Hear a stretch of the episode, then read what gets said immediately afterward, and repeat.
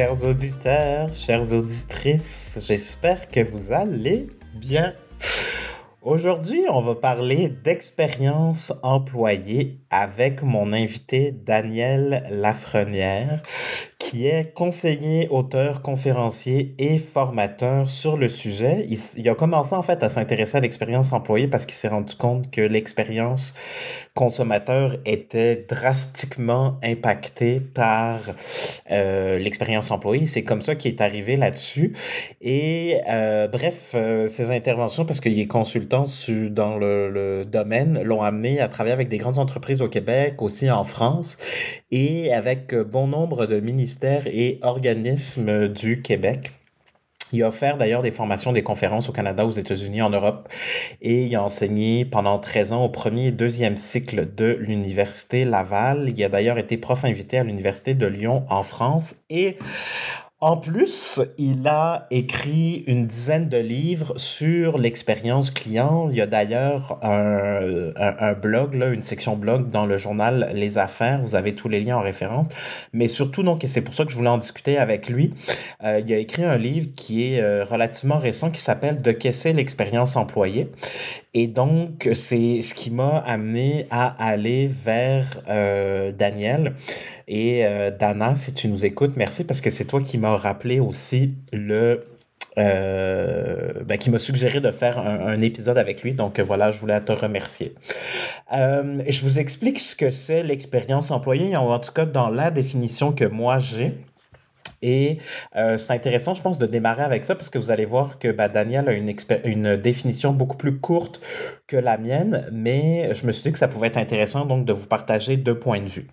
Donc, euh, pour moi, c'est vraiment l'intention qu'on a, les émotions et les étapes qu'on va vivre euh, à chaque fois. Donc là où on se retrouve avec Daniel, c'est sur la notion des émotions, mais j'avais envie d'amener un peu plus de dimension euh, pour vous aider à, prendre de la hauteur puis à comprendre un peu en quoi ça consiste. Donc l'intention, première étape, hein, c'est vraiment d'être intentionnel dans la volonté de répondre aux besoins et aux envies des gens qu'on sert. Donc, ça veut dire qu'on est à réfléchir en amont, qu'on n'est pas juste là pour agir, qu'on prend le temps de se poser ces questions-là et donc de s'engager de manière intentionnelle. C'est de réaliser que chaque décision a un impact. Donc, quand les choses se passent autour de nous, on y contribue d'une quelconque manière. Donc, l'idée, c'est de savoir, ben, quand, euh, comme gestionnaire, je prends une décision dans mon équipe, ça a quoi comme conséquence, ça a quoi comme impact, est-ce que c'est positif ou négatif? Donc, d'être intentionnel, ça veut dire qu'on va penser au résultat, à la conséquence, à l'impact de la décision qu'on va prendre. C'est évidemment agir avec cohérence, agir avec sens, avoir finalement la bonne volonté, comprendre qu'on est là pour travailler en co-création, mais surtout de manière positive et agréable. Et dans cette logique de positivité, ben, ça m'amène à la deuxième dimension pour moi de ma définition, qui sont les émotions. Donc, quelles sont les émotions que nous, on veut faire vivre? C'est quoi la mémoire? C'est quoi les souvenirs qu'on veut créer? C'est quoi finalement l'univers aussi dans lequel on veut que la personne rentre, s'épanouisse, grandisse, travaille? Et qu'est-ce qu'on a envie de construire avec les gens avec qui on travaille, avec qui on évolue? Donc ça, c'est la deuxième dimension. Et la troisième, c'est la notion d'étape. Donc, tout ce qui est point de contact et transition. Donc, euh, les étapes de l'expérience employée c'est pour moi, ça commence à la signature du contrat de travail. Donc, c'est vraiment à partir de là jusqu'à la démission. Donc, toute cette notion de pré-accueil, d'accueil et d'intégration, ce que moi j'appelle après le quotidien toute la question après de gestion de la performance, de euh, feedback, formation, mobilité interne, si on veut, et euh, inévitablement le départ quand la personne quitte. Donc, je vous dirais que c'est principalement ça pour moi les étapes de l'expérience employée. Et donc, quand on parle de point de contact, ben, qu'est-ce qui se passe au moment, par exemple, de l'accueil et de l'intégration? Comment ça se vit ça? Euh, qu'est-ce qui se passe à ce moment-là? Et quand on parle de, de, transition, de fluidité, vraiment l'idée pour une expérience après ça réussie, une expérience positive, c'est une expérience qui est la plus fluide, la plus mélodieuse. Comment ça se fait qu'un orchestre avec 25 musiciens différents ont réussi à faire avec une guitare, un piano, une flûte et une harpe quelque chose de super mélodieux, de quelque chose de super agréable. Ben, c'est un peu la même idée et souvent, ben, c'est parce que dans ces transitions, dans ces accords-là entre les différents instruments, il y a cette logique de fluidité, il y a cette intention que ça se passe bien dans les transitions. Donc, qu'est-ce qui se passe finalement une fois que j'ai signé mon contrat jusqu'à ma première journée? Les moments de transition entre ces étapes-là? Est-ce qu'on a été intentionnel et est-ce qu'on a pensé finalement aux émotions qu'on voulait faire vivre à la personne? Donc, un exemple facile, c'est on met le paquet, on met la gomme dans l'expérience candidat. On veut absolument que les candidats nous disent oui. Et rendu à l'accueil et l'intégration, c'est tout décousu, personne n'est disponible, on n'a pas de réponse claire à donner aux gens.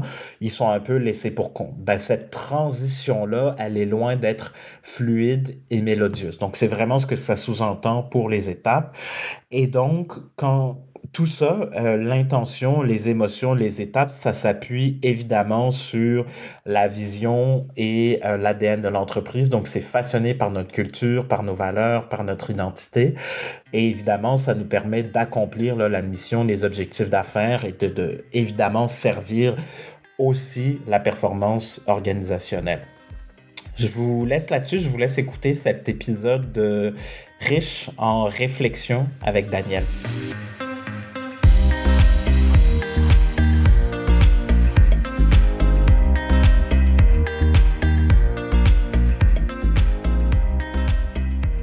Bonjour Daniel, merci d'être là. Bonjour Vincent. Ça va bien? Oui, ça va bien, toi? Très bien, merci. Euh, de qu'est-ce ça, l'expérience employée? on a écrit un livre euh, intitulé à peu près comme ça, fait que je me suis dit qu'on allait faire une suite à ce qu'on a déjà fait dans le podcast, mais pour rentrer plus concrètement euh, dans ce que c'est ça, l'expérience employée et comment qu'on met ça en place. Fait que, fait que voilà, merci d'avoir accepté, merci d'être venu nous partager ça. Euh, pourquoi tu t'y intéresses? Je suis curieux. Ça, ça vient de où, cette, euh, ce désir, cette passion pour l'expérience? C'est depuis toujours, pour être honnête. je travaille beaucoup en expérience client, donc c'est le, le, le, corps de mon entreprise, le, cœur de mon entreprise. Euh, mais pour améliorer l'expérience client, ce que je m'aperçois quand je fais des audits ou des diagnostics dans les organisations, c'est que la clé de voûte pour améliorer l'expérience client, c'est l'expérience employée. Donc, c'est souvent du côté de l'employé qu'il y a un problème. C'est pas que l'employé est un problème, je tiens à préciser, mais que l'employé est peut-être n'a pas été suffisamment formé, encadré, coaché, outillé. Donc, les outils, je vais parler de processus. Donc, parfois, les processus sont pas documentés, il n'y a pas d'instruction de travail ou la technologie qui est imposée, genre j'utilise le mot imposé euh, volontairement, là, parce que mm-hmm. l'employé a rarement le choix, là, mais souvent, je veux dire, ça marche à coup de manivelle, puis à vapeur, puis au charbon. Là. Je veux dire, c'est, il y a souvent de la vieille technologie. Euh, le parc technologique, euh, si on est dans les grandes sociétés, il est en refonte. On, on le voit dans les dans les médias. Là. Ça se fait pas sans heure. Euh, il y a aussi des technologies qui sont plus ou moins bien intégrées.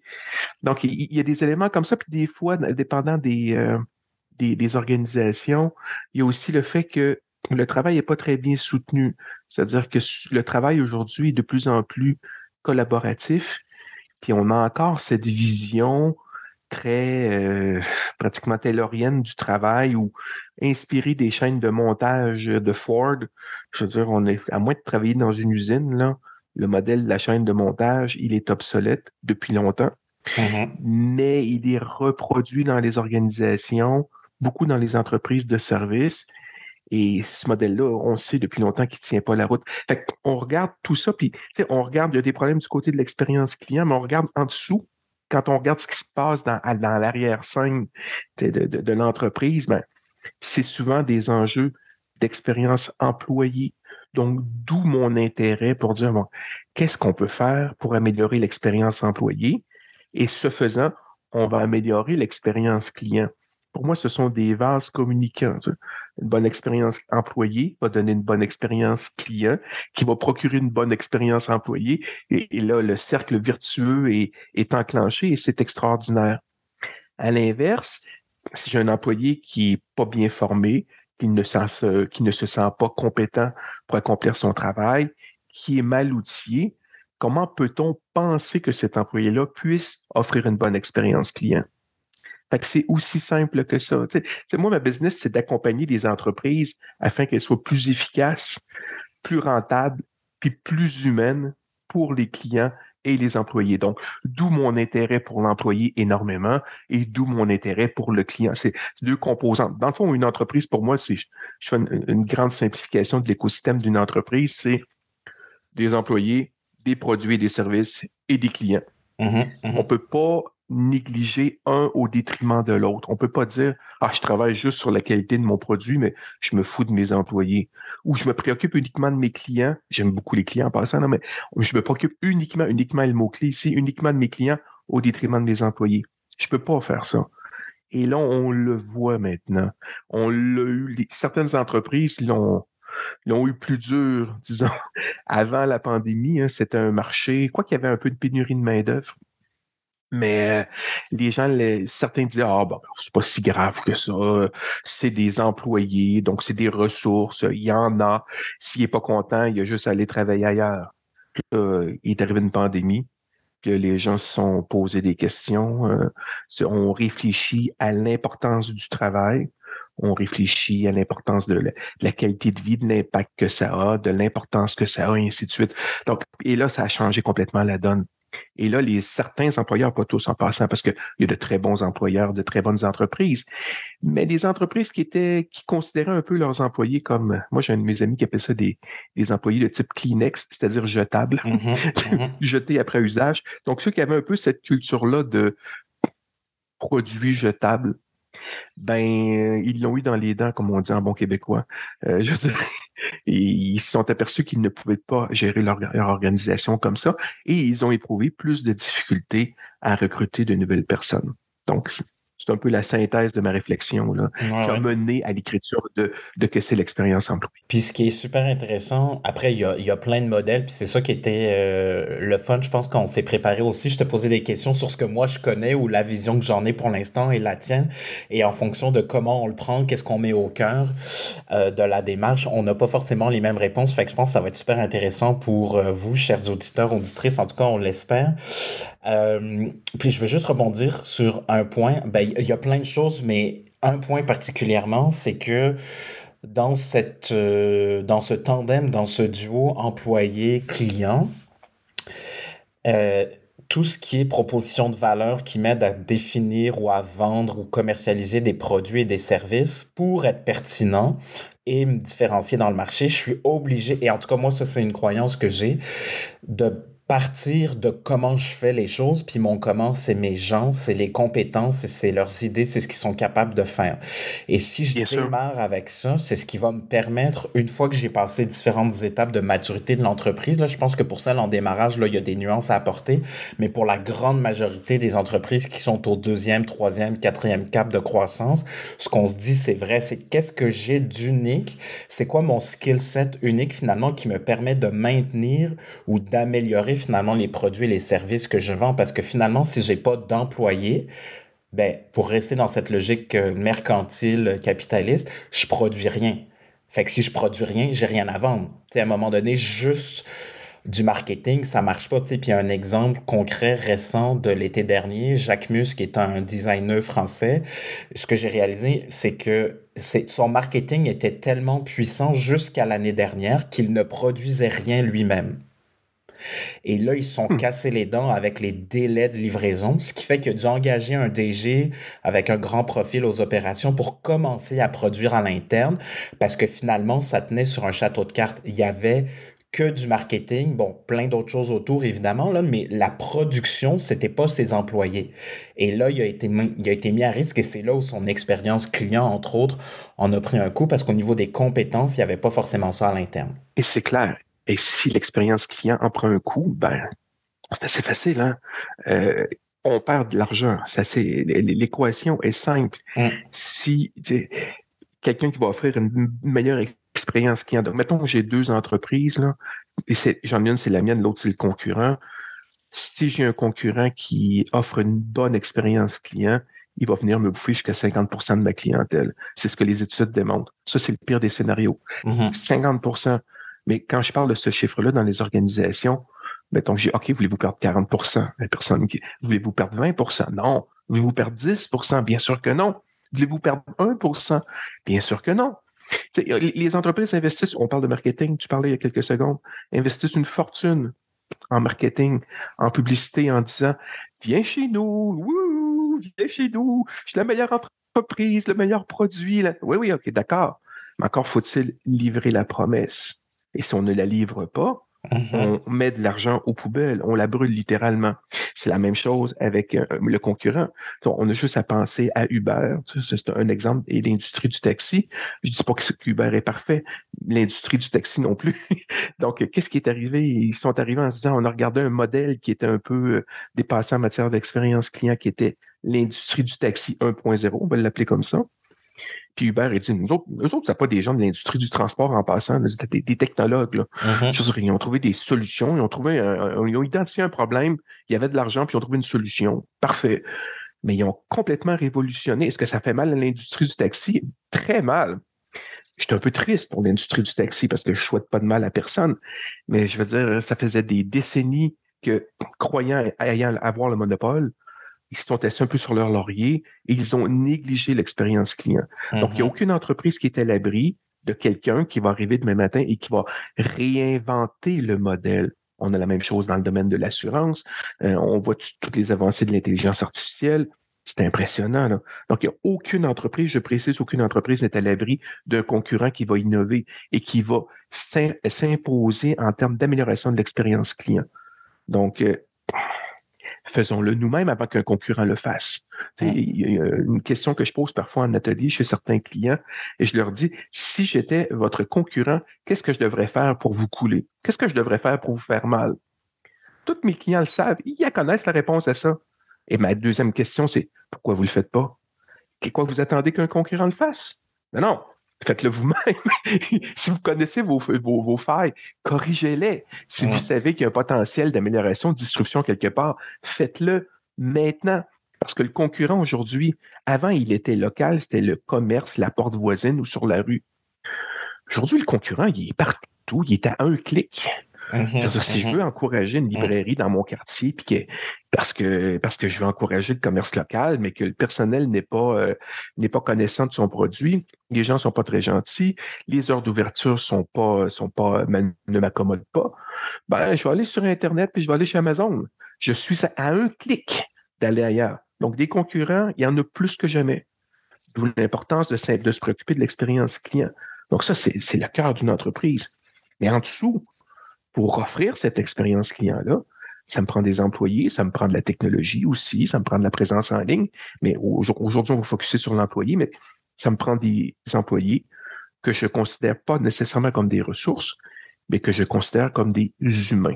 Et ça, c'est le gros, gros changement de mentalité. Absolument. Mais ça, c'est pour moi, ça, c'est la clé de tout, mais on va y revenir après. Fait que, juste pour les gens qui nous, qui nous écoutent, puis merci Daniel, c'est ultra pertinent. Euh, ta définition de l'expérience employée, c'est quoi? Juste pour qu'au moins on vienne placer ça pour les gens. Là? Ben, dans le fond, c'est un calque de l'expérience client. Qu'est-ce que l'expérience client? C'est l'émotion ressentie par un client lorsqu'il interagit avec une marque, peu importe le moyen de communication qu'il utilise pour interagir. Donc, que ce soit en personne, au téléphone, sur le web, dans les publicités, dans les produits. Je transpose ça du côté de l'employé. L'expérience employée, c'est l'émotion ressentie par un employé quand il interagit avec sa marque, donc avec son employeur. C'est aussi simple que ça. Est-ce que c'est facile de travailler? Est-ce que c'est facilitant? Est-ce qu'on a anticipé mon besoin, mes problèmes? Est-ce qu'on a appris à me connaître, à me reconnaître? Est-ce qu'on me simplifie la vie? Est-ce que c'est un gros miroir avec l'expérience client. C'est ça qui est, fascinant. Mm. Et pourquoi c'est un miroir avec l'expérience client? Ben, parce que c'est une affaire de relation avec un autre individu. C'est aussi simple que ça. Un client, c'est un humain qui interagit avec une marque. Un employé, c'est un humain qui interagit avec une marque. Ils sont juste pas dans la même perspective, mais on, a on demeure la même chose. Le mot-clé, c'est relation. Mhm. Relation humaine. Et pas transaction. Et pas transaction. Ah oui, exactement. Parce que quand, comme je dis dans, dans, mes conférences en expérience client, quand vous êtes une transaction, vous êtes une commodité. Exact. Une transaction. Vous êtes purement transactionnel. Vous êtes une commodité. Comment voulez-vous que je sois fidèle dans un mode transactionnel? Exactement. Mais si le, graal de l'expérience client, c'est de créer une relation. Alors, si je crée une relation, oh là, là, là on n'est plus dans la, dans la transaction. Et là, ça va être très difficile de, de, de déconstruire cette relation-là qui s'est construite au fil du temps, ce qui assure une plus grande fidélité du client. Je me redéplace du côté de l'employé. C'est exactement la même chose. Mm-hmm.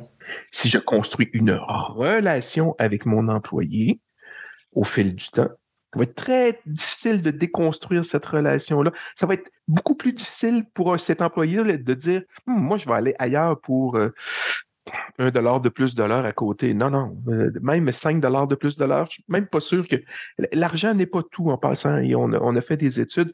Oui, le salaire est important, mais rendu à un certain moment, et ça, il y a d'autres études qui le démontrent. Tout à fait. Passer un certain niveau, c'est pas au niveau du salaire que ça se passe, c'est au niveau justement de la relation que j'ai dans mon organisation avec mon on va parler du gestionnaire, mon chef d'équipe, mon coach, peu importe, la personne qui est près de moi c'est cette relation-là qui est très, très importante. Et si cette relation-là, elle est bonne, c'est un des 17 besoins. En passant, il y en a pas, il y en a d'autres, mais si cette relation-là, elle est bonne avec mes collègues, avec mon gestionnaire, je crois à la mission de l'organisation, je crois en ce que je fais, ben, je voudrais pas, moi, comme employé, je voudrais pas prendre le risque d'aller ailleurs et d'être déçu. Je vais rester là parce que j'y crois. Donc, toute la prémisse en arrière de mon livre, c'est un autre élément de réflexion, c'est de dire, au lieu d'essayer, puis là, je regarde ce qui se passe dans toutes les entreprises, que ce soit au Québec, que ce soit en Europe, j'ai des clients en Europe, puis on a eu des conversations, euh, j'ai des, conversations fréquentes avec ces gens-là. C'est tout le monde se casse la tête sur comment je peux faire pour recruter du nouveau monde. Moi, mm-hmm. je me dis, arrêtez de faire ça. Mm-hmm. Cassez-vous la tête sur comment je pourrais garder le monde que j'ai. OK? Est-ce que, parce que tout le monde veut au lieu de colmater la fuite, ils veulent remplir l'évier, mais le, trou est gros. je veux dire, le, fond du, de l'évier, le, trou, il, ça sort plus vite que ça rentre. Bon, bon peut-on colmater la fuite au lieu de vouloir ramener plus de monde à l'intérieur? Mais on vit dans une société pilule aussi. Donc, on, cherche la pilule rapide pour alleviate the pain fast. Ah oui, absolument. Euh, pilule pour maigrir, pilule pour tout, sans effort. On veut que tout se fasse sans effort. Non, non. Mais gardons notre monde. Mais c'est ça, mais, l'enjeu, il était aussi économique. C'est que recruter une nouvelle personne, ça coûte une fortune en affichage de poste, passer des entrevues, former la personne, l'encadrer, euh, compenser pour, pour les erreurs de néophyte parce que la personne est en apprentissage. Donc, elle va faire des erreurs, ce qui peut avoir une répercussion du côté du client si lui est moins compréhensif tout ça coûte entre 1,5 et 2 fois le salaire de la ressource, mm-hmm. de la personne. C'est quand même non négligeable. Donc, on peut s'arrêter de faire ça, s'il vous plaît. Mm-hmm. Donc, cultivons ce qu'on a, ce qu'on a, d'accord? Est-ce que je... gardons ce... essayons de garder ce qu'on a comme, comme ressource, comme employé, formons-les, encadrons-les, faisons un peu de renforcement, puis on va éviter qu'ils quittent l'organisation.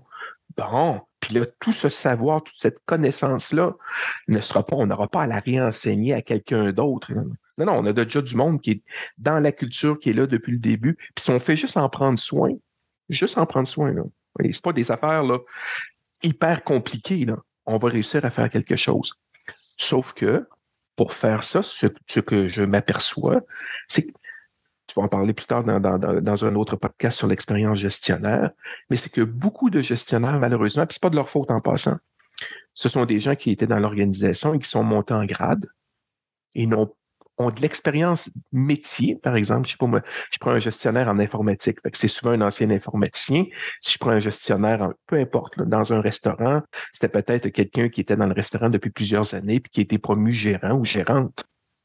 Ces gens-là connaissent le métier, mais ne connaissent pas le travail d'un gestionnaire. Donc, ils connaissent le travail de leurs employés. Ils ne mhm. connaissent pas nécessairement le travail qu'ils doivent faire. Donc, ils se l'imaginent. Ils n'ont pas été formés. Encore là, on revient sur un concept de formation, un problème de formation. Donc, le gestionnaire, je fais quoi? Comment je fais pour. C'est quoi les questions que je pose à mes employés? Qu'est-ce qui est vraiment important? Comment je fais pour le savoir? C'est pour ça que j'ai écrit le livre.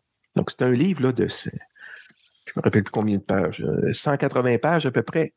Mais tu sais, c'est plus de 150, euh, c'est une revue de littérature exhaustive, euh, plein d'études, euh, j'ai lu des thèses de doctorat qui se représentent en un paragraphe dans le livre. Mm-hmm, Donc, euh, mm-hmm, pour pas que les mm-hmm, gens à lire ça, mais l'essentiel, de moi, si je suis un nouveau gestionnaire ou qui aspire à être gestionnaire dans n'importe quel type d'organisation, que ce soit de, de biens ou de services, qu'est-ce qu'il faut que je sache? Et c'est ça qu'on s'aperçoit, c'est que malheureusement, les gestionnaires ne savent pas je ne leur tire pas la roche, au contraire. Mm-hmm. Je fais comme, oh mon Dieu, ben, je vais vous aider. Ça, c'est pourquoi c'est pour ça que j'ai écrit le bouquin. Donc, euh, c'est écrit simplement pour être lu simplement, puis compris par un être humain normal obligé d'avoir fait euh, des études, de, hautes études euh, ou un doctorat. J'ai rien contre les hautes études, là, mais on se comprend, mais je vais être capable de comprendre dans un vocabulaire simple. Donc, c'est ça le but de. C'est pour ça que mes livres s'appellent De que c'est en passant. C'est de que c'est l'expérience client, de que c'est la transformation numérique, de que c'est l'expérience employée.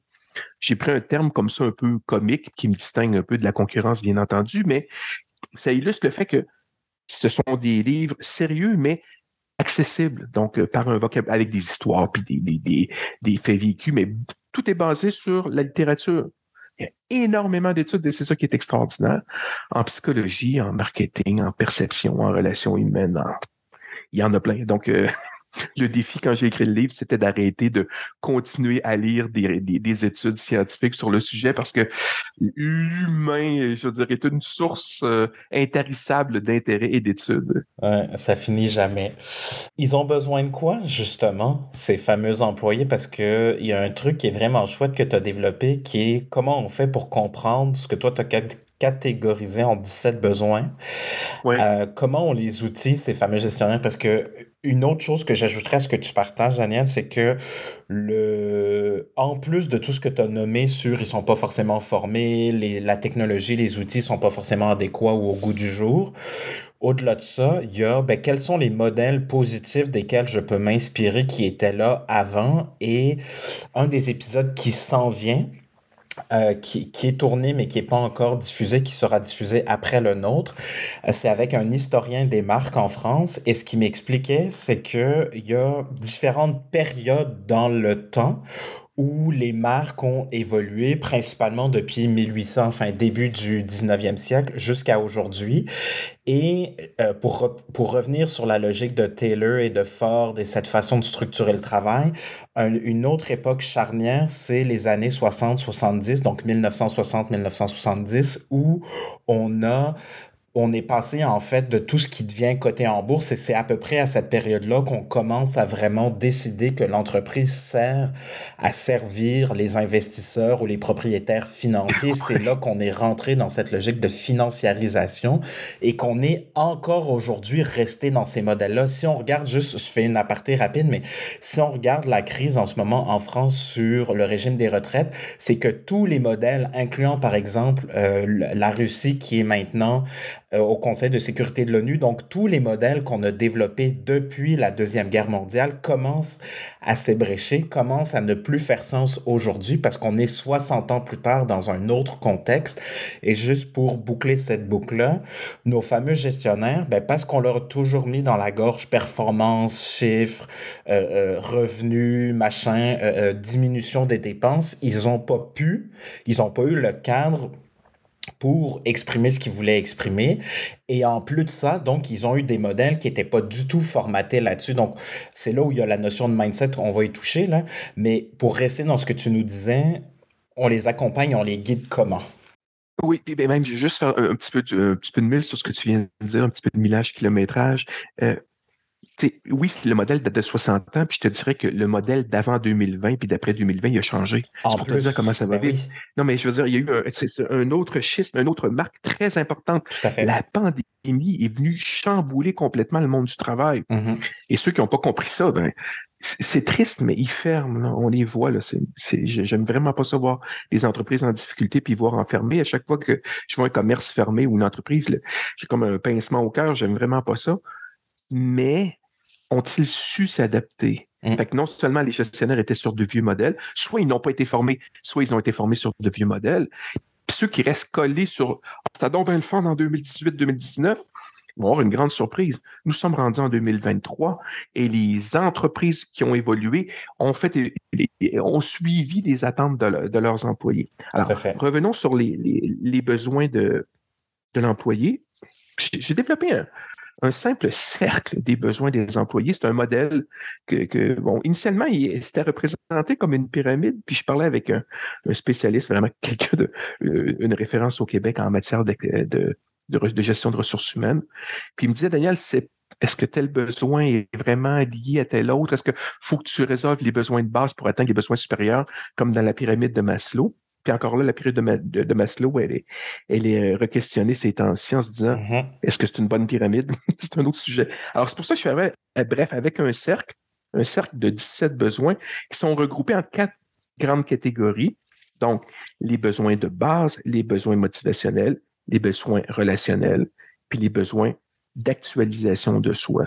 Donc, Mhm. le livre est construit là-dessus d'ailleurs. C'est basé sur ces. C'est comme la table de matière du livre, c'est le, le- le- le- la, la structure du livre. Et après ça, je, je- j'approfondis chacun des sujets. Donc, si je regarde des besoins de base, bon, ben, le salaire, euh, des processus, de la technologie, des un environnement de travail agréable, une charge de travail raisonnable, une formation adéquate. Parfait. Donc, ça constitue vraiment la base. J'aborde, bien entendu, la fameuse table de baby-foot. On en a-tu vraiment besoin ou on en a rien à foutre? Petit jeu de mots. Mais euh, dans les faits, c'est pas ça qui va garder du monde dans une organisation en passant. On est d'accord. Après ça, ben, du côté motivationnel, d'avoir des objectifs clairs, une bonne utilisation des compétences, et j'en passe. Bon, alors, la reconnaissance qui est très importante, l'autonomie, donc euh, j'aborde le volet de micro-gestion qui est la troisième raison qui font qu'un employé n'aime pas son travail. C'est quand même important. Mhm. Donc, les- les- les- on, a, on a fait un sondage au Québec euh, à l'automne 2022 avec Somme, qui est une firme de recherche. Et euh, on a sondé près de 1200 participants. On a fait une répartition âge, gros, groupe métier, autant technique que professionnel, que bon, dans, autant dans l'entreprise privée que dans l'entreprise publique.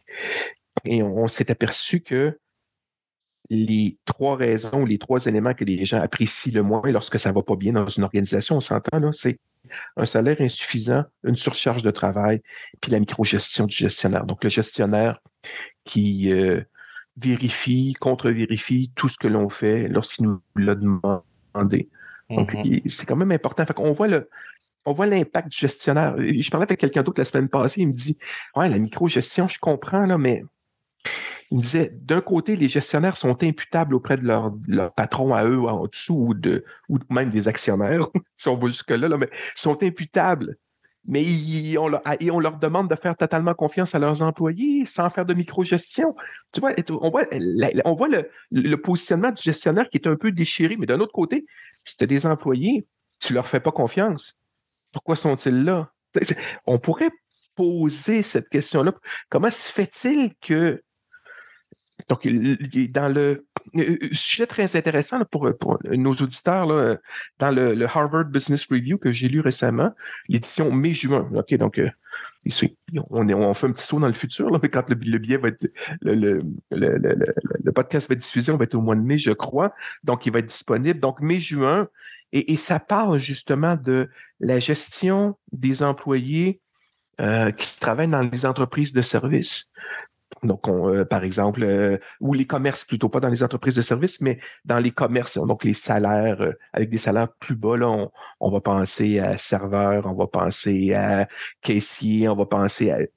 Et, dans, dans, le texte que, j'ai lu hier, c'est particulièrement intéressant. Beaucoup d'entreprises ont considéré ces ressources-là comme étant des ressources euh, jetables, comme étant euh, des frais fixes, et que c'était pas si important que ça. Ou ou mm -hmm. échec. Et on s'est aperçu pendant la pandémie que ces gens-là, ils étaient très importants. Mm -hmm. hein, euh, tous les rôles métiers sont importants. En passant, je tiens à le préciser, là, certains regardent certains rôles métiers avec euh, un peu de... On a juste à penser, ah oui, qu'est-ce qui est arrivé à Paris il y a quelques semaines? Ah oui, il y a des gens qui ont arrêté de, de ramasser les poubelles. Oui, Mhm. d'accord. Mhm. Ces gens-là sont importants, n'est-ce pas?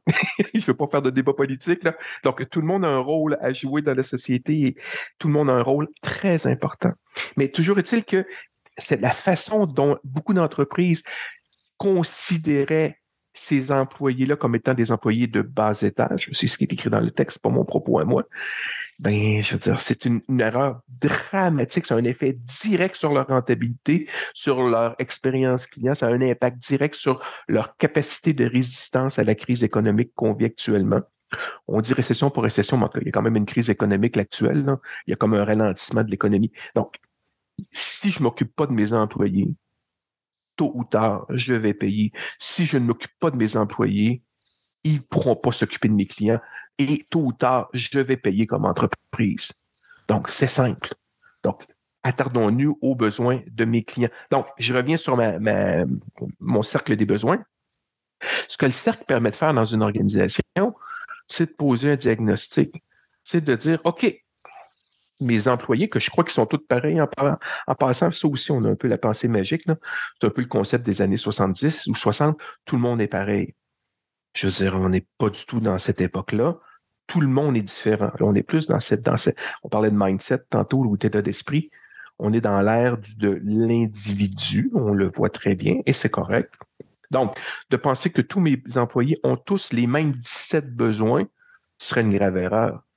Donc, peut-être que oui, dans un secteur précis, le besoin de salaire est moins important ou plus important, ou la formation est plus importante ou moins importante. Mais faut, encore faudrait-il que je le sache.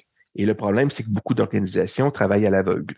Donc, elles croient à tort que tous les employés pensent que ça, c'est important, ou elles croient à tort que tel ou tel élément n'est pas important, alors que c'est peut-être l'inverse.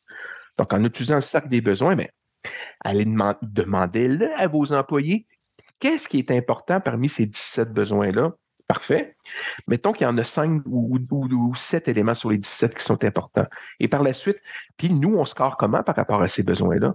Toute la notion, par exemple, des objectifs key results. Donc, qu'est-ce qu'on veut accomplir à la fin, commencer par la fin pour bien préparer le début. C'est quelque Bien chose sûr. qui est complètement absent des mentalités des gens des ressources humaines, ou en tout cas en général, parce que au Québec, on est pris déjà dans le biais de l'action. Donc, il faut que je fasse quelque chose, comment je fais à la fin. Oui, bien sûr. mais pourquoi je le fais, puis qu'est-ce que je veux faire? Bon, ça, c'est une partie de la problématique, mais surtout dans cette logique donc de, de contribution. Et donc, ce que j'observe, moi, c'est que tu as soit un profil très senior à la tête des ressources humaines avec un track record qui est solide, ou quelqu'un qui a énormément de potentiel, mais qui n'a pas forcément l'expérience qui lui permet de, de prétendre à tout ce qu'elle a comme chantier. Au Québec, on a le biais de l'action aussi, donc on a besoin d'agir, comment agir, mais on ne sait pas sur quoi ni pourquoi. Et ça fait que souvent, dans les équipes de ressources humaines, ce que moi je note, c'est qu'on veut faire des choses, on veut mettre en place des initiatives, mais effectivement, est-ce que c'est la bonne initiative, celle qui va être la plus durable et la plus pertinente pour les gens? Et comme on n'est pas familier avec nos données, on aime ça, le soft, on aime ça, le mot, on a besoin de faire quelque chose pour nos humains, on se complaît dans quelque chose qui n'est pas forcément utile. Et, et je pense que là, il y, a, il y a un vrai questionnement. On est dans une culture de la solution. Tu sais, on, veut, on, on- on est dans une culture de vite, vite, vite, trouve des solutions. Ouais. Moi, je suis plus dans la culture. Pourrait-on réfléchir? J'aime beaucoup cette phrase de Einstein, Albert, de son prénom, qui dit que si j'avais une heure pour résoudre un problème, je passerais 55 minutes à le comprendre et 5 minutes à trouver des solutions. 55 minutes à le comprendre, 5 minutes à trouver des solutions. Mhm. Et, et- et l'histoire, c'est que plein de gens ont beaucoup de compétences, ont beaucoup de solutions. Ce ne sont pas les solutions qui manquent, sauf que est-ce qu'on travaille sur le bon problème? Alors, il faudrait se poser les bonnes questions. Ça, c'est un élément important. Autre élément que j'observe aussi dans les organisations, c'est que certaines personnes s'en remettent beaucoup à la direction des RH, donc la direction des ressources humaines. Attention, le, le- le gros de la job pour améliorer l'expérience employée ne se passe pas du côté des ressources humaines. Ah, On est d'accord. Non, ça se situe du côté du gestionnaire immédiat. Et c'est lui qui a le plus gros rôle d'influence dans l'amélioration de l'expérience employée. Les RH ont un rôle important, mais sont plus administratifs, sont plus à haut niveau, formation, le respect des politiques, et ainsi de suite, bon, l'encadrement. Mais le travail en tant que tel de coaching, d'encouragement, de motivation, de mobilisation, de suivi, d'amélioration du travail, de compréhension du travail, il mm-hmm. se situe par le gestionnaire immédiat, donc on l'appelle chef d'équipe ou directeur ou peu importe, mais c'est celui qui est près de son équipe et qui est en contact quotidien avec ses employés, pas une fois par année lors d'une évaluation salariale. On se comprend, là. Donc... Non, non, mais la finalité de l'expérience employée, pour moi, c'est deux choses principalement. C'est rétention, fidélisation et mobilisation. Absolument. Pour moi, c'est vraiment ça. Et la, la personne imputable et il y, a, la notion d'imputabilité, je pense, qui est excessivement importante, mais que souvent on pitch à droite, à gauche. Là. Souvent, moi, je l'ai vu dans mon bureau du temps où j'étais salarié. Les gestionnaires mettent ça dans la cour des RH. Les RH se disent, ben non, c'est pas ma job parce que c'est ton équipe. Donc là-dessus aussi, il y a un enjeu majeur en entreprise sur c'est quoi le cadre de gouvernance et qui est imputable de ça. Et je pense que là-dessus, il, il, il y, a un vrai sujet, il y a une vraie question de fond. On l'a pas dit, là, mais pour euh, vous qui nous écoutez, les, la, la, roue des 17 besoins sur euh, euh, laquelle Daniel a planché va être mise en, en, note de l'épisode. Donc, vous allez pouvoir partir de ça aussi puis utiliser cet outil pour vos gestionnaires parce que tu l'as partagé sur ton LinkedIn. Donc, je vais mettre le lien aussi pour que les gens puissent le retrouver directement. Là. Tu sais, tu amènes un, élément intéressant, Vincent, c'est que j'ai dans une autre organisation, on, m'a exposé ce problème-là, c'est que les gestionnaires ne connaissent pas leur rôle. On parle d'imputabilité. Mais pour être imputable, encore faut-il que je sache quelles sont mes responsabilités? Et c'est souvent flou. Donc, euh, je te nomme gestionnaire, tu as une équipe, vas-y mon grand. C'est à peu près tout. c'est une petite tape dans le dos, puis vas-y. Oui, mais tu es, imputable de quoi? C'est quoi tes responsabilités? Quelles sont tes, comment va-t-on mesurer tes compétences en tant que gestionnaire? Ce sont rares les gestionnaires qui ont, qui ont cet encadrement-là. Là. Puis si on monte à l'étape du dessus, donc là, on regarde le gestionnaire, si on veut, avec son équipe, les gens qui se rapportent à lui ou à elle. Mais si on fait la dynamique dans l'autre sens, je parle du gestionnaire, mais avec son boss. L'autre grand point que moi j'observe, c'est la délégation. Et pour revenir à ce que tu disais tantôt, pour moi, il y a, c'est quoi qui fait qu'on a, on a de la difficulté à fournir une expérience employée qui a du sens avec cette clé-là qui est notre gestionnaire qui est soit pas formé ou qui a pas eu les modèles là, ou les ressources adéquates, bon, tout ça. Là. Pour moi, il y a un cocktail, bon, on, on vient de parler d'imputabilité, mais il y a la notion de délégation, donc avec l'étage au-dessus. En gros, c'est je suis l'exécutif, c'est moi qui gère le budget, fait qu'au final, je peux me faire taper sur les doigts sur les dépenses que je dépense pas moi-même et que mon équipe va dépenser. Fait que là, j'ai de la misère à déléguer, fait que je te délègue l'exécution, mais la décision, je la garde parce que c'est lié à de l'argent souvent. Donc, il y a mon rapport à l'argent ou le rapport à l'argent en général, je pense, dans l'entreprise. C'est quoi ça? Puis au Québec, l'argent, c'est tabou. Donc, jusqu'à quel point on ose en parler ou pas, même dans une entreprise à but lucratif? Et il y a toute cette peur-là en lien avec l'imputabilité. Et on, tu disais, l'expérience, c'est finalement le cumul des émotions ressenties par la personne. Quand tu regardes, quand tu mets émotion et travail dans Google, faut que tu arrives à la troisième ou à la quatrième page de recherche pour qu'il y ait des émotions positives associées au monde du travail. Donc, moi, sur la logique du gestionnaire et tout ce que j'observe dans les organisations, il y a cette espèce de cocktail-là que je vois où, ben oui, c'est leur job de fidéliser, oui, c'est leur job de retenir, mais il y a tout ça au-dessus dans le système, dans la relation entre le gestionnaire puis son gestionnaire. Absolument. Parce qu'il est l'employé dans ce cas-ci, il devient l'employé. Donc, euh, tout ce qui est dans mon bouquin, tous les, les 17 besoins qui sont dans le, dans le cercle des besoins de l'employé, mais s'applique aussi au gestionnaire parce que parce que c'est quoi le gestionnaire, c'est un humain aussi. Voilà. Ah, regardons ça. mais je pense que c'est important. Non, mais c'est important de le dire parce que on, on les traite autrement parce que l'exécutif a son propre biais comme n'importe quel humain a des biais. Bien sûr. Et c'est comme si le gestionnaire était, entre guillemets, une catégorie à part et qu'effectivement, le côté humain de la chose, de la personne, on, c'est comme si on, n'existait plus parce qu'il est gestionnaire. Mais non. Mais non. Et voilà. Puis il n'y a pas des super pouvoirs tout d'un coup parce qu'avant, il était professionnel, puis tu l'as promu gestionnaire le lendemain. Et voilà. Il ne s'est pas passé une métamorphose entre le vendredi et le lundi, là, que d'un coup, il est devenu un gestionnaire aguerri, sachant gérer des ressources humaines. Voilà. Ça se peut juste pas. Et voilà. Et donc, juste avant qu'on termine, parce que je voulais quand même t'entendre sur marque employeur et expérience employée, j'étais curieux d'avoir euh, ton point de vue là-dessus. Juste avant d'aller là, on en a parlé, mais mindset, état d'esprit, façon d'aborder les choses. Euh, dans le fond, ce que je retiens de ce que tu nous partages, puis dis-moi si j'oublie des choses, c'est que ce qu'on met au cœur maintenant, c'est nos humains pour prendre des décisions qui sont pertinentes et durables, donc qui, qui, qui résoudent de réels problèmes. Oui. Et pour être capable de résoudre de vrais problèmes, faut que je pose des questions à qui de droit, donc à mes employés, que je leur donne une place, puis que j'écoute pour de vrai, et que je me mets en action et qu'il y a un vrai retour sur voici pourquoi on le fait, voici pourquoi on le fait pas comme vous nous l'avez demandé, voici pourquoi on le fait pas pantoute. Et comment j'aimerais après euh, contribuer, comment vous pouvez vous participer à ça pour que ensemble on crée ce cercle vertueux là. Mais ça veut dire donc que je pars des gens par et pour les gens pour leur donner raison d'y être et raison d'en être. Bien sûr. Et pas juste voici ce que j'ai à accomplir top-down, puis toi, fais juste exécuter, puis trouve ta place là-dedans. Absolument. les, gens aujourd'hui, et ça, ça fait des années, là, euh, Gallup, la firme de recherche, fait mm-hmm. une mm-hmm. étude là, sur euh, le state of the workplace, donc l'état du marché du travail. Et avec les millénarios, donc les millennials en anglais, euh, on s'est aperçu, et ça n'a aucun rapport, ce n'est pas exclusif à eux en passant, mais les gens veulent plus d'un patron qui dicte et qui contrôle et punit. Ils veulent plutôt un coach qui encadre, qui guide, qui fait du renforcement. Donc, il y a un changement de paradigme aussi. Donc, le patron ou la patronne qui avait toutes les réponses euh, n'existe plus ou ne devrait plus exister. C'est plus un facilitateur, un agent de réflexion, un accompagnateur. C'est pas nécessairement un formateur. Et de la formation, ça se forme, c'est donné par des gens spécialisés en formation. Donc, n'oublions pas cette chose-là. Et ça, mm-hmm. c'est un, élément important.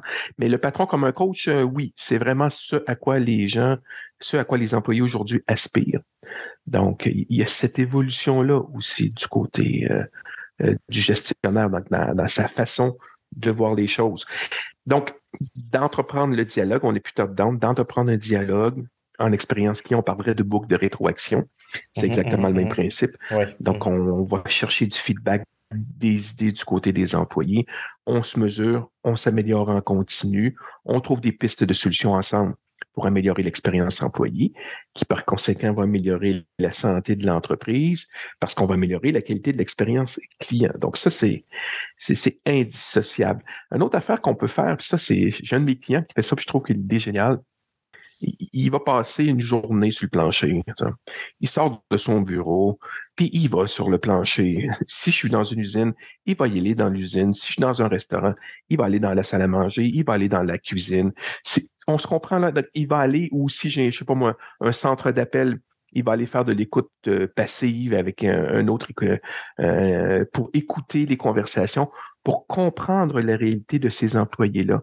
Parce mm-hmm. que pour beaucoup de gestionnaires, encore là, je ne les blâme pas.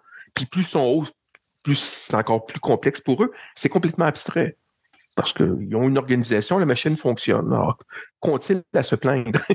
Mais mm-hmm. s'il était dans l'organisation, s'ils faisaient le travail, s'ils voyaient les systèmes obsolètes utilisés, s'ils comprenaient la réalité d'une serveuse dans un restaurant qui doit parcourir je ne sais pas quelle distance pour aller porter, pour aller chercher des plateaux euh, d'aliments dans de la vaisselle lourde au sous-sol et qui doit monter deux étages parce qu'il y a une clientèle au, rez-de-chaussée et au premier étage, il comprendrait peut-être l'impact, par exemple, d'aménagement physique un peu déficient euh, dans son restaurant.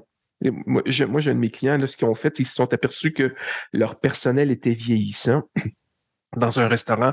Donc, ils ont remplacé cette belle vaisselle, mais hyper lourde, artisanale, qui était très belle, mais qui était hyper lourde, par quelque chose d'un peu plus classique, mais plus léger, pour alléger, sans jeu de mots, alléger la Mmh, tâche des mmh. serveurs et des serveuses qui en étaient un petit peu plus vieux, trouvaient un peu laborieux de transporter 4-5 assiettes très lourdes. C'est un exemple d'amélioration de l'expérience employée. Donc, des fois, il y a des, dans les hôtels, euh, à Québec, au Québec, il y a un hôtel qui a été refait récemment et ils ont redesigné euh, physiquement les chambres pour en faciliter l'entretien par le personnel d'entretien. Ouais, ouais. Ils ont pensé pas. à ces gens-là en disant Ah non, on va faire ça comme ça. Ça va être aussi beau pour le client, ça va être aussi confortable, mais ça va être plus facile pour l'entretien. OK, donc ils ont pensé à leurs employés dans la conception, dans ce cas-ci, d'une chambre, mais ça sera la même affaire dans la conception d'un produit, dans la conception d'une boutique, d'une solution numérique. Donc, de toujours penser à l'impact de chacune de nos décisions. Ça, Mm. c'est un autre élément clé de le message que je répète partout. À chaque fois que vous prenez une décision dans votre organisation, pensez à l'impact sur l'employé, pensez à l'impact sur le client. Posez-vous toujours la question. Non, non, non, ça ne les concerne pas. Oui, ça les concerne. Toujours. Toujours par la bande quelque part. Et là, après ça, un coup vous avez compris l'impact, vous pouvez prendre une décision éclairée. C'est vous qui qui prenez la décision, mais au moins vous vous êtes posé la question. Quel est l'impact sur le client? Quel est l'impact sur l'employé? À chacune des décisions? C'est un, un élément important. Et c'est comme ça, je pense que les gens peuvent plus embarquer aussi quand on dit sont réfractaires, réticents au changement. C'est juste qu'ils comprennent pas, ils sont préoccupés. Et pour terminer sur ce que tu disais, euh, j'avais lu quelque part ou je l'avais entendu dans une entrevue et je pense que je me trompe pas en disant ça, mais c'est Bernard Arnault, le président fondateur de LVMH, qui a des centaines de milliers d'employés dans le monde, qui fait ça qui est présent aux usines, dans les boutiques, Bien qui est au contact direct de la clientèle. Donc, même Bernard Arnault, à la tête d'une entreprise aussi gigantesque, le fait pour des raisons clairement évidentes qui sont celles que tu as nommées. Bien sûr, pour comprendre la réalité. C'est aussi simple que ça. Puis améliorer la qualité de vie de mes employés parce que je veux les garder. Ah oui, absolument. Je veux garder mes employés. Puis des fois, pour les garder, là, c'est une petite chose, c'est un, un petit détail de rien du tout qui peut faire toute la différence. Mais le cumul des petites choses non résolues, des petits problèmes, va faire en sorte que l'employé va faire bon, hey, si t'es pas capable, t'es même pas capable de me faire ça. Ouais. Je, je parlais avec un restaurateur l'autre fois, puis il me disait, mes employés, il, il racontait l'histoire de, de, de, de nouveaux employés qui ont quitté une autre organisation parce que son patron, son précédent patron, ne voulait pas lui payer un crochet à 2 dollars pour qu'il puisse accrocher un linge là, dans sa cuisine. Là. Tu comprends? C'était même pas capable de débourser 2-3 dollars pour m'acheter un crochet que je puisse accrocher un linge pour m'essuyer ou je ne sais trop quoi. Mm-hmm. Ben, c'est du quoi, je vais aller ailleurs parce que des, ailleurs, on ne va pas s'accrocher les pieds dans les fleurs du tapis pour une demande aussi simple. Donc, ça peut paraître un tout petit détail pour quelqu'un qui est très haut, mais pour, pour, le, pour le, le cuisinier dans sa, dans, sa, dans, dans, dans, dans sa cuisine, ça a un impact important. Absolument. Et c'est Marie-Ève Champagne, une personne qui est passée au podcast, mais qui est experte en euh, santé-sécurité, qui m'avait dit, ben Vincent, voici c'est quoi le lien entre santé-sécurité et marque employeur. Elle me dit, ben si les entreprises sont même pas capables de d'assurer la sécurité ou parfois même la vie de leurs employés en déboursant pour de l'équipement adéquat, qu'est-ce que tu penses que ça envoie comme message? Bien sûr. Puis j'étais resté vraiment sur le cul, puis je me suis dit, mon Dieu, t'as tellement, mais tellement raison. Bien sûr, bien sûr. Donc, faites tout pour que vos employés soient les plus efficaces possibles, les plus heureux possibles. C'est aussi simple que ça. Ça ne veut pas dire répondre.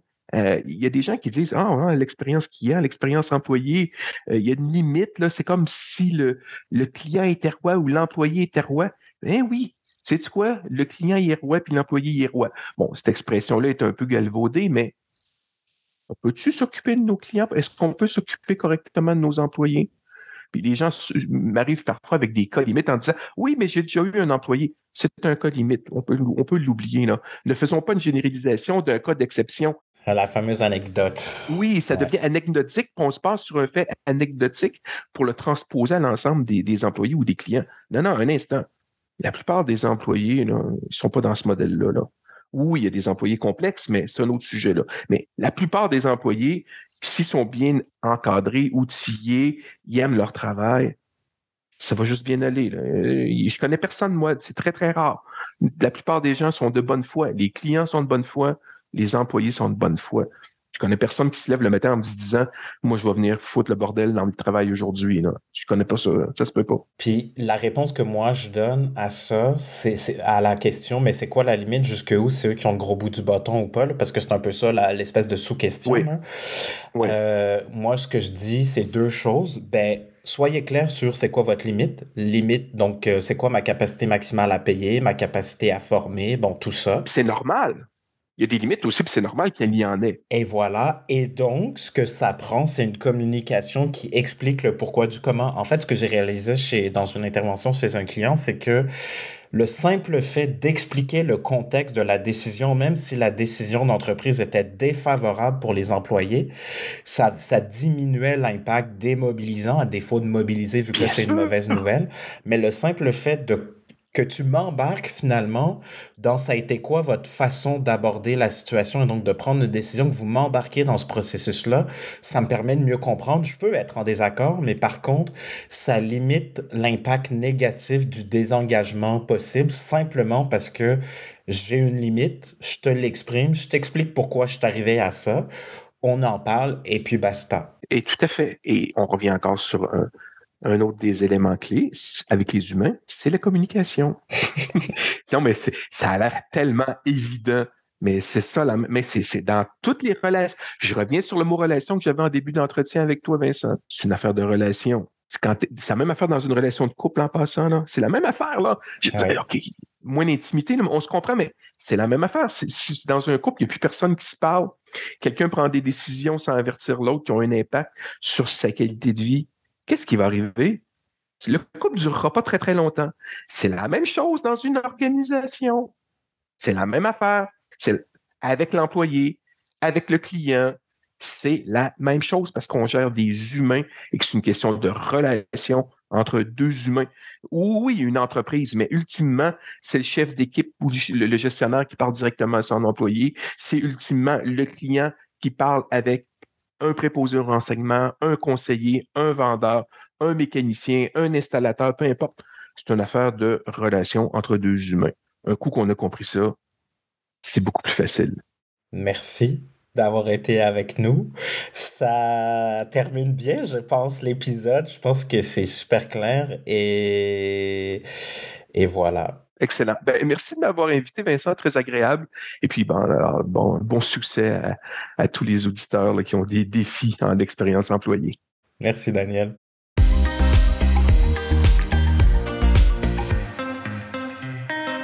Voilà, c'est la fin. J'espère que vous en avez appris plus sur euh, l'expérience employée. Il y en a un autre épisode déjà qui a été diffusé avec Dominique Randez. On est beaucoup plus dans une logique de gestion de talent, de diversité, d'inclusion. Donc, si ça vous tente de continuer sur le sujet de l'expérience employée, je vous invite à écouter l'épisode qui a été diffusé euh, avec Dominique. Et euh, il y a un épisode aussi qui s'en vient ou qui euh, est déjà en ligne selon à quel moment vous écoutez l'épisode sur l'expérience gestionnaire aussi. Donc ça, on l'a vu avec Daniel, excessivement important. C'est la clé pour la fidélisation puis une expérience employée qui fonctionne bien, qui fonctionne rondement, qui fonctionne mélodieusement. Donc, donc voilà la série là sur le sujet. Et je termine donc avec cette même... En fait, je retape sur le même clou que Daniel. Arrêtez de penser transaction, commencez à penser relation. Arrêtez de voir les humains, les employés comme des ressources. Commencez à les voir comme des humains et commencez à développer des relations incluant avec vos candidats. Et je pense que le monde du travail et la société en général s'en portera mieux. Merci d'avoir été là. Bye là. À bientôt. C'est la fin, chers auditeurs. Alors, merci infiniment d'avoir été des nôtres. J'espère que cet épisode a été utile et pertinent, que ça vous a aidé un peu à comprendre comment la marque, la culture sont des catalyseurs de performance, des générateurs de performance. Et je vous invite maintenant à continuer la conversation avec moi sur LinkedIn. Donc, Vincent Mazrou. Mazrou, ça s'écrit M-A-Z-R-O-U.